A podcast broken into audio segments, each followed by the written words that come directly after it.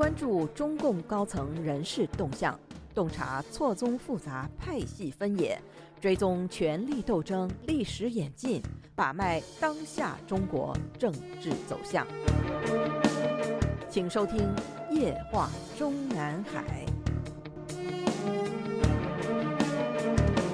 听众朋友们好。欢迎收听美国自由亚洲电台《夜话中南海》节目，我是节目的播讲人和撰稿人高鑫。在开始今天的文章写作之前，在网上刚刚读到的关于中国经济和金融局势的最新一则消息是，经济前景暗淡，人民币对美元盘中跌破七点三，说的是在岸、离岸人民币对美元汇率的盘中双双跌至七点三以下。中国金融形势的进一步恶化，进一步印证了我们夜话中南海上周五的文章中所做的总结。潘功胜升任中国央行行长的半个多月以来，不但没有升官的喜悦，反而是如坐针毡。我们在去年中共二十大召开之前，与一位临时出国公干的中共金融系统业内人士讨论易纲的留任与否时，这位仁兄介绍说。潘功胜从易纲手上接过国家外汇局局长职务之后不久，即在局内落下了一个党代表的雅号，是因为他到任之后，中组部即给他按照国家局负责人一正三副的标配，给他安排了三个副局长，而这三个副局长中有两个都是女性，日后又新增了一名副局长，还是女性，所以无论是主持局长办公会议，还是局党组会议。主持会议的局长兼党组书记的潘功胜，便被形容成了娘子军连的党代表。众所周知，虽然毛泽东当年喊出了“妇女能顶半边天”的口号，但在整个中共政权的各级党政机构里，女性领导干部从来都是被当成点缀。正常情况下，无论是各级党政领导班子，还是部门机构负责里，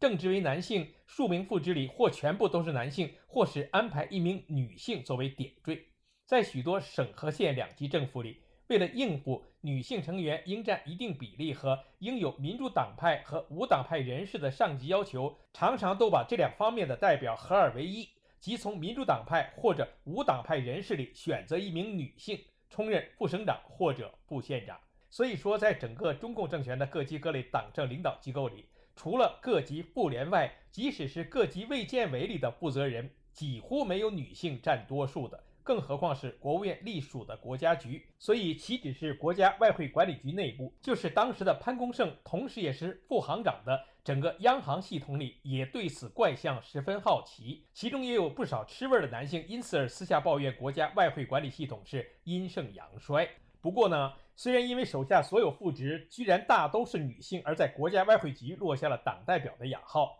当时的国家外汇管理局内部却没有人把他潘功胜类比为洪长青，因为《革命样板戏》中《红色娘子军》中扮演党代表洪长青的演员是前国母江青预选，那是相当的伟岸，与潘功胜的距离实在有点大。当然，公道的评价。这位能把中国算盘打得如同杂技表演的潘功胜，从个人形象角度确实没有什么缺陷。而国家外汇管理局和央行内部有些对他不看好的员工们，背地里称他为潘公公，仅仅是借了他名字里面的同音字。也正如我们本专栏的上篇文章所总结的那样。因为他潘功胜的生不逢时，他仍然还在兼任的国家外汇局局长和党组书记职务，很可能面临着一个无人敢接、更无人愿接的尴尬情况。潘功胜被宣布正式接替易纲的央行行长职务之前，他手下的三个女副行长在中组部下达的任命中的排序为郑薇、王春英、李红艳，其中郑薇的本科就是财政金融专业，硕士是。中国人民银行研究生部的国际金融专业，毕业后留校任职，担任过该部的教务处处长，并在此基础上进入了该部的在职博士生速成班，取得了在职博士学位之后，担任国家外汇管理局副局长，已经长达七年。王春英生于一九六九年，二零二零年从该局的收支司司长位置上上升为副局长，是外汇管理局中目前比局长潘功胜本人出镜率更高者，因为身兼发言人。他曾在中国人民大学世界经济专业和日本奇遇大学攻读政策科学专业的双硕士，但从个人简历看，这两个硕士都是在职攻读取得的，然后就如同郑薇一样，也取得了央行研究生部的在职博士学位。一九七二年生人的李红艳，在整个国家外汇管理局领导层中学历最低，只取得过公共管理学的在职硕士。不过，他也是中央外汇业务中心主任出身，属于标准的业务干部，也是国家外汇管理局最年轻的副局长。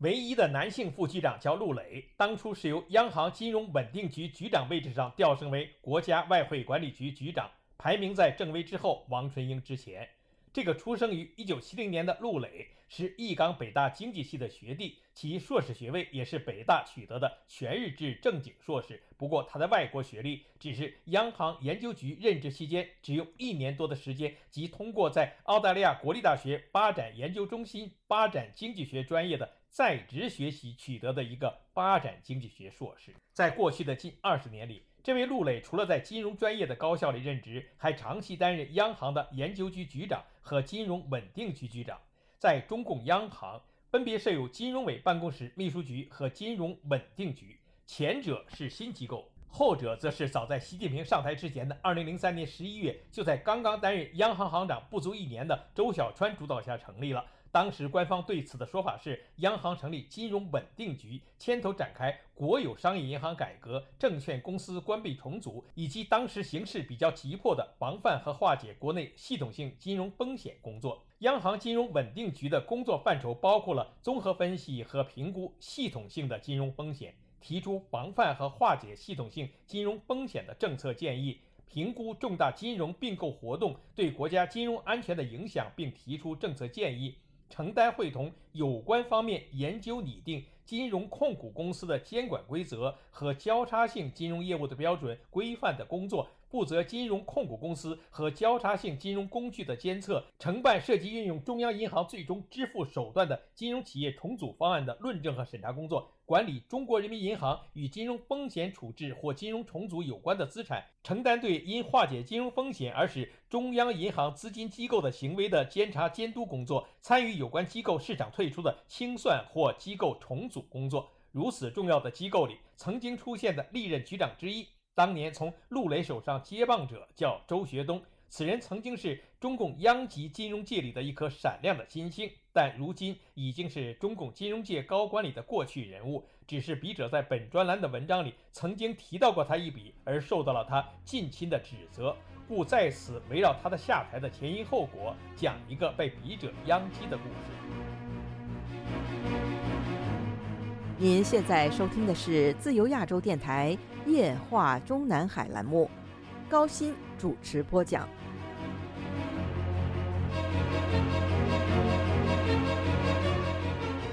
这个周学东是学地质出身，本科是中国地质大学地球化学系。这个中国地质大学就是中共前总理温家宝当年本科和研究生毕业的北京地质学院。周学东是一九六七年生人，今年才五十六岁。强调这个，是因为按照中共相关规定，部部级和部部级以下官员的退休或者退居二线的年龄都应该是六十岁。周学东一九九零年七月大学毕业，即被分配到了地质矿产部，也就是现在的国有资源部工作。七年后被调入国务院办公厅，此后的十一年时间没有具体职务对外披露，但坊间都传说他是温家宝刚刚担任国务院副总理时即被调到身边，在温家宝办公室里默默无闻地坚持了十一年半，一直干到正局级待遇。二零零八年开始，时任总理温家宝陆续开始给身边的主要工作人员安排出路。当年十二月，温家宝说服了时任央行行长周小川，安排周学东入职金融系统。第一个职务是中国人民银行金融稳定局副局长，但被明确是享受正局级待遇。一年后，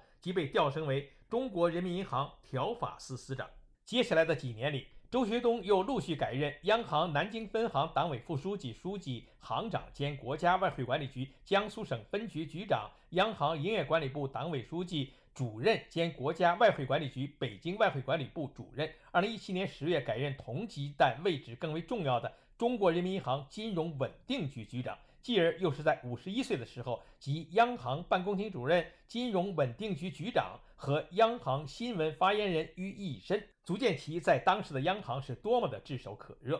而就在央行内部，有不少人挖苦周学东与周小川是所谓本家，认为周小川似有培养周学东接班之意的时候，周学东却在连个央行副行长都没有提上去的时候，就于二零二零年八月被中组部任命为国家开发银行总行党委委员、副行长。当时的中国大陆境内众多媒体均对此十分关注，纷纷报道，国开行迎来新任最年轻的副行长，央行新闻发言人周学东已走马上任。另外一篇从央行办公厅走出的金融界高管们的综合报道文章，也对他周学东寄予期许。不过需要说明的是，此时的国家开发银行已经从陈元任一把手时期的正部级降为副部级，副行长只是正司局级。我们过去对这个周学东没有太多关注，所写文章里只有一篇提到过他的名字，及两年前发表于本专栏的陈元的自留地腐败重灾区，国开行的贪官知多少？当时。中共当局宣布了国家开发银行党委委员、副行长何兴祥涉嫌严重违法违纪，目前正在接受中央纪委国家监委纪律审查和监察调查。